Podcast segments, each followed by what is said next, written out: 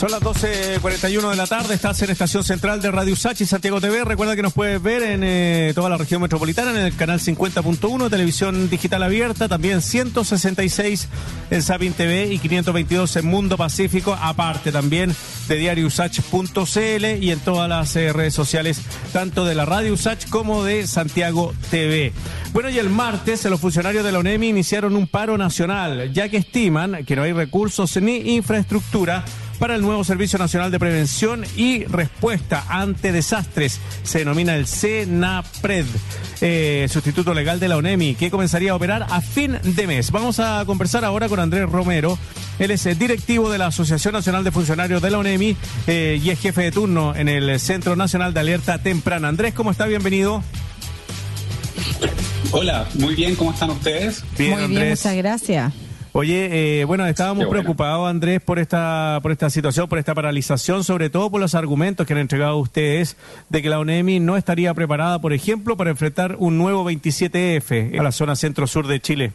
¿Qué tan real es eso y en qué y en qué y qué, y qué le falta? ¿Qué, qué ha sucedido?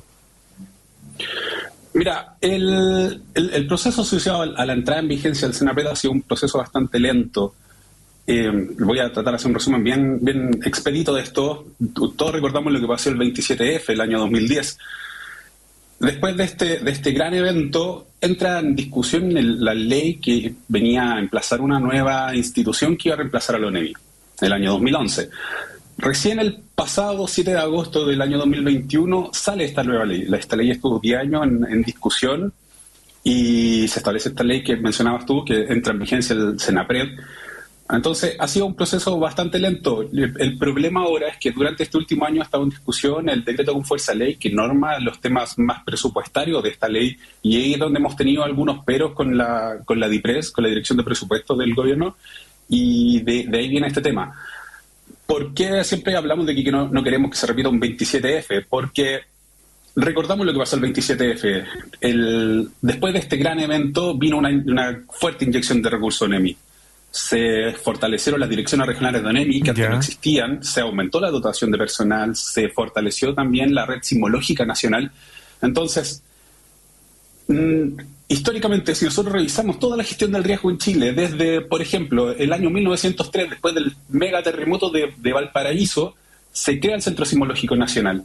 Después del terremoto de 1960, se le asigna al CHOA la responsabilidad asociada al tsunami después del terremoto de 1939, cuando se viene al suelo la completa la ciudad de Chillán, se trabaja en la Ley General de Urbanismo y Construcciones. También se crea la Corfo, de hecho. Entonces, siempre hemos sido un país reactivo. Lo que buscamos con esto nosotros es que ahora tenemos por primera vez la oportunidad de ser preventivos, de ser proactivos, de establecer al tiro un un servicio que sea robusto y que permita estar preparados ante el próximo desastre y que no nos topemos con un desastre gigante y mm. después inyectar eh, presupuesto para que esto para que esto vuelva a, operar bien. Porque finalmente los últimos grandes desastres nos han demostrado a nivel internacional que no estamos preparados para lo que viene. Los japoneses, el año 2011, con toda su tecnología, con sus barreras de detección anti-tsunami, con instrumentos que estaban instalados en la fosa oceánica, aún así los pillo de, sorpresa. Entonces, queremos estar preparados, queremos estar preparados para el próximo desastre y sobre todo en, tareas de prevención, mm. que es donde más eh, responsabilidades trae la nueva ley para la ONEMI. Porque está demostrado, está demostrado que prevenir es mejor que después invertir en reconstrucción. Sí, eh, sí, me llamó mucho la atención que se hayan demorado 10 años en discutir esta ley, siendo que era una urgencia, siendo que hubo decenas de personas que fallecieron eh, ¿era necesario demorarse tanto? ¿Es tan compleja una ley para crear este nuevo sistema que se demoraron 10 años en hacerlo? Eh, lamentablemente no manejo mucho en temas de ley, pero entiendo que la ley de forestal también tomó muchos años. Entonces, nosotros como NIMI la venimos esperando hace mucho tiempo. De hecho, la ONIMI ha ido avanzando mucho en los últimos años. Hemos avanzado en la línea de lo que debería haber de lo que trae la nueva ley. Se han creado, se han creado planes específicos de emergencia, se ha trabajado también la gestión preventiva. De hecho, la estructura actual de Anonimi obedece un poco a quien nos venimos preparando desde años atrás para la nueva ley, esperando a que esta ley salga. Y, afortunadamente ya salió y ahora estamos aquí peleando en los últimos días para, para poder obtener estos recursos para, para poder implementarla completamente y, como debe, porque finalmente nuestra responsabilidad con la población y poder atender la protección civil como corresponde. Es importante eso, ¿ah? porque en Chile, me imagino que en otras partes del mundo también sucederá, pero en particular aquí conocemos que se hacen muchas leyes que enarbolan o que responden eh, a ciertas peticiones de las demandas ciudadanas, a ciertas peticiones de las instituciones, pero que las leyes sin recursos no sirven de nada, son, son letras muertas, no se pueden implementar, no se pueden efectivamente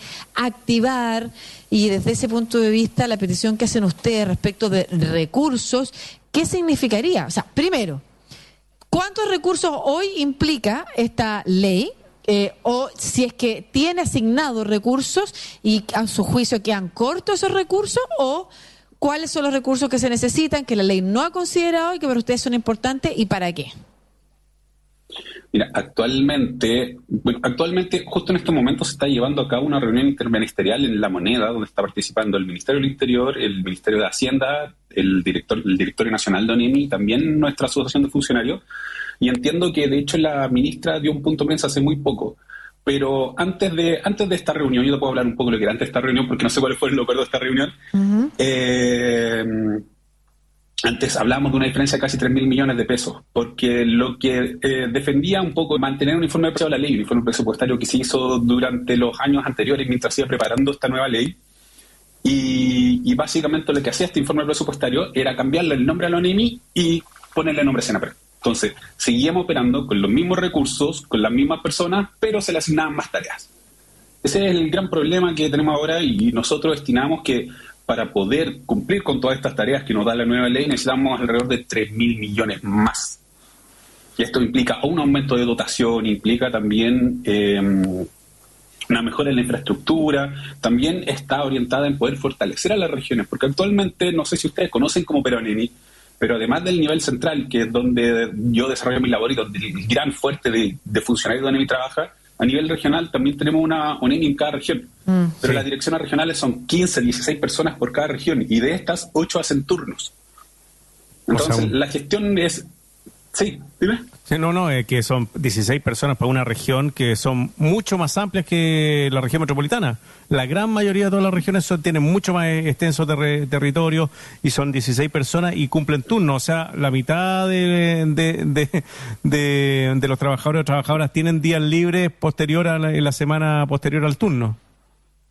Sí, pues efectivamente. De hecho, yo ahora estoy saliendo de mi turno, últimos turnos de noche en el Centro de Temprana Nacional y como dices tú, la, geografía de Chile es muy variada. En Arica nos pasó hace poco que hubo un incendio forestal, por raro que suene un incendio forestal en Arica, pero que para poder atender ese incendio, bomberos de Arica tenían que manejar tres horas para llegar a ese incendio.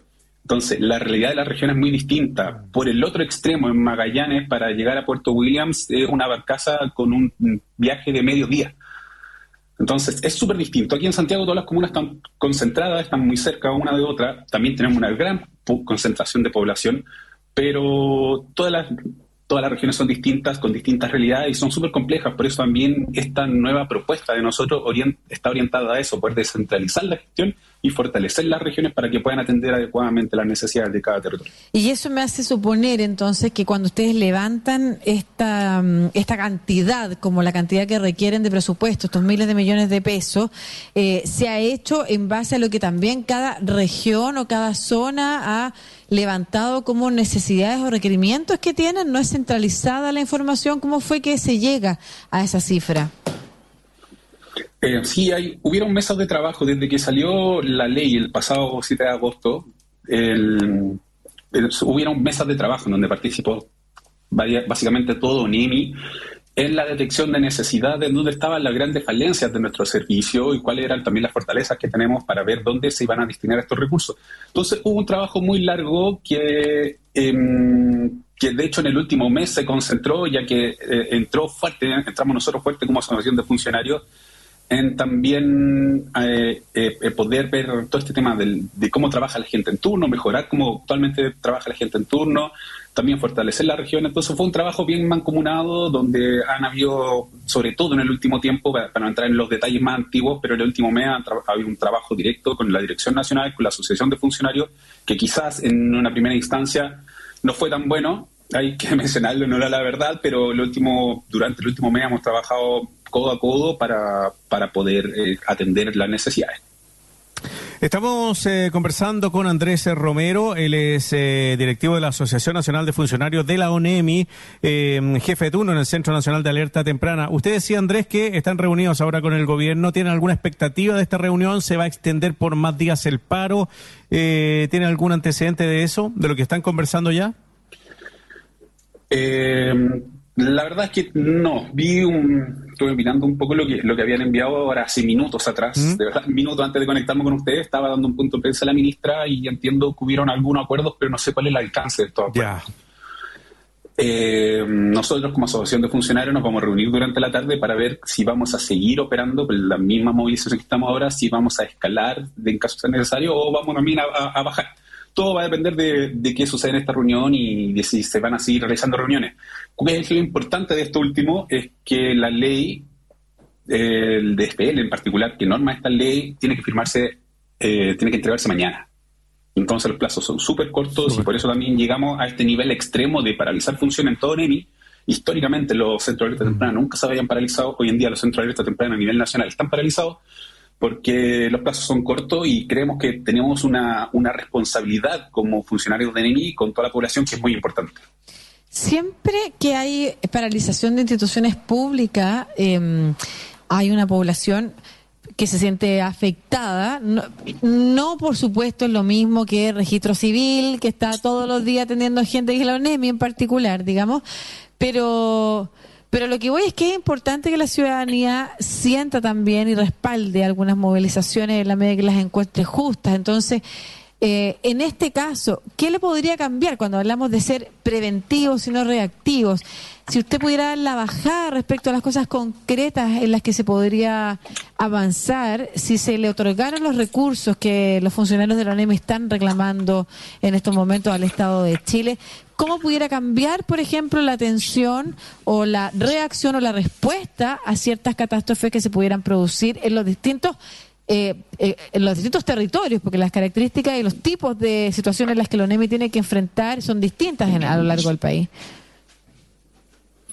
Eh, la respuesta actualmente creo que hemos estado operando bastante bien en la respuesta. Es importante mencionar que lo último, solamente en los últimos 10 años hemos tenido tres sismos con tsunami que llegaron a las costas de Chile, tsunami de distinta magnitud, mm. eh, no necesariamente como el del 2010, pero también tuvimos los mega incendios del 2017, tuvimos dos aluviones gigantes en Atacama, tuvimos una aluvión en Santa Lucía, en los lagos, que también barrió con un pueblo completo.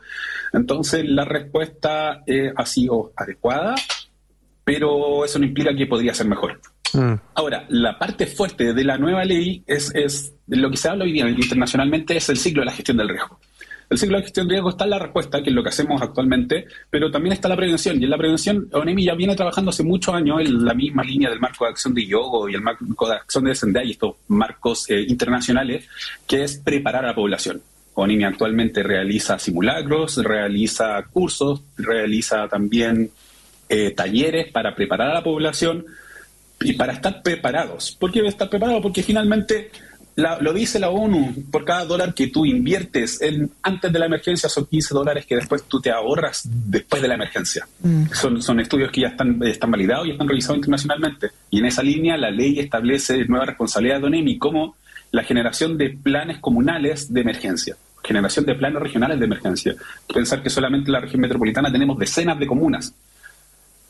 Y esto se extiende a nivel nacional y también por el número de provincias.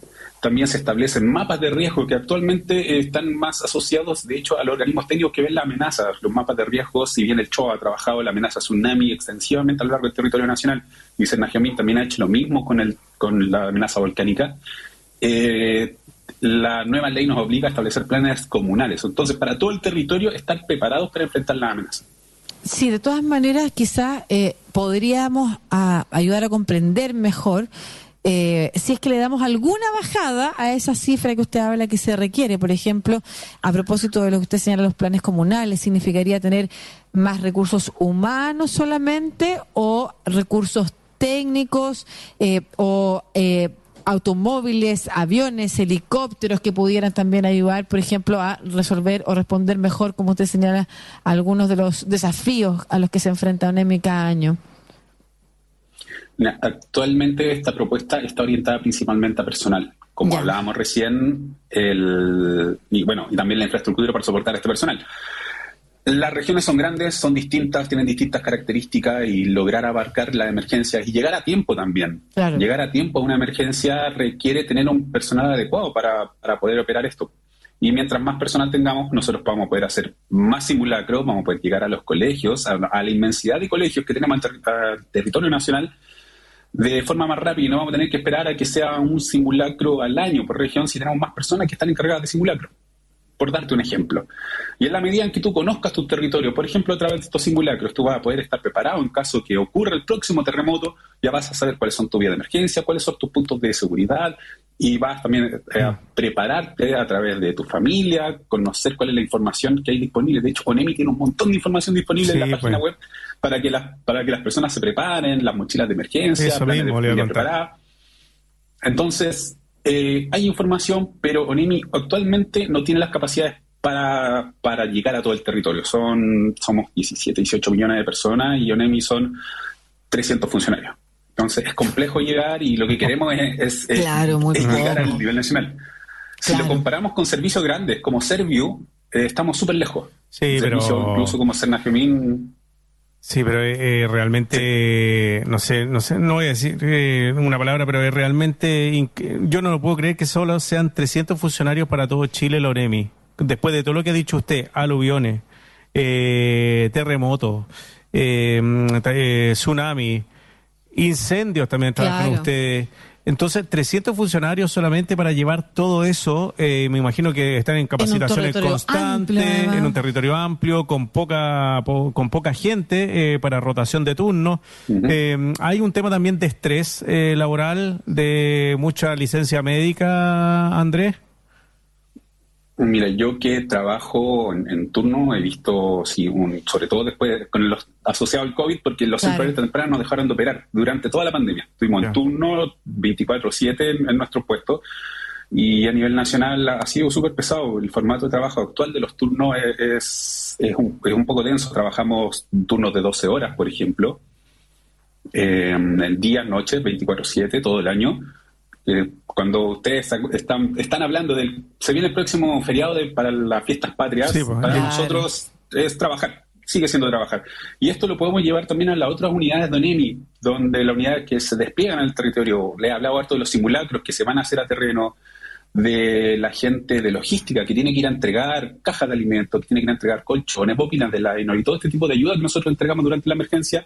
Y la unidad de logística también son una decena de personas la unidad de logística, para nivel nacional. Entonces, em, si bien yo hablé de 300, creo que puede ser el número un poco más, pongámosle en el mejor de los casos ser 400, pero es un número que sigue siendo muy pequeño. Y en este sentido, gran parte del presupuesto eh, está orientado a ir aumentando la dotación. Y, sabemos que la realidad económica del país hoy día es difícil por todo lo que viene la pandemia y todo lo que ha implicado para el Estado en, en ayudar a la población con la pandemia. Eh, nuestra propuesta tampoco es que nosotros queramos estos 3 mil millones de pesos hoy día a partir del día de mañana, sino que está orientada en que se vaya eh, eh, estableciendo de a poco en los próximos años, de, forma gradual, para de aquí a 3 o 4 años poder tener este, este presupuesto completo y poder enfrentar, pues no seguir esperando. No esperar a que venga otro terremoto como el 27F, porque el 27F es, un, es el tercer terremoto más grande de Chile, perdón, más grande del mundo. Y tuvimos el más grande que el terremoto del 60, entonces... Mm las uno, uno olvida un poco el, orden de magnitud. El terremoto del 60 fue un terremoto que duró 10 minutos. El del 2010 fue un terremoto que duró 3. No puede volver a pasar. Claro, además, eh, a propósito de la pregunta que le hacía Marcelo, estamos hablando de personas que tienen que poder responder en situaciones de emergencia, que si están en turnos de 12 horas, trabajando 24, 7, tampoco estamos colaborando para que esa respuesta sea lo más eficiente posible. O sea, son pocas personas, pero al ser pocas personas sobrecargadas de trabajo, la respuesta es todavía eh, menos o, o es más riesgosa también independiente de cómo han podido responder y sabido responder ante las emergencias que ha tenido el país las veces que se ha necesitado. Muchas gracias, Andrés Romero, directivo de la Asociación Nacional de Funcionarios de ONEMI, por esta conversación en torno al paro que tiene en estos momentos la organización, la institución, los funcionarios y a su vez estaremos atentos y atentas también a qué ha salido de la reunión que han tenido con, con las autoridades. Un abrazo, Andrés. Hasta luego. Muchas gracias a ustedes por darnos este espacio y también les invitamos a estar atentos a nuestras redes sociales donde vamos entregando toda la información y probablemente va a estar prontamente cuáles son los resultados de esta mesa de negociación que se desarrolló ahora en la mañana. Ahí les estamos siguiendo. Muchas gracias, Un abrazo. muy bien. Hasta luego.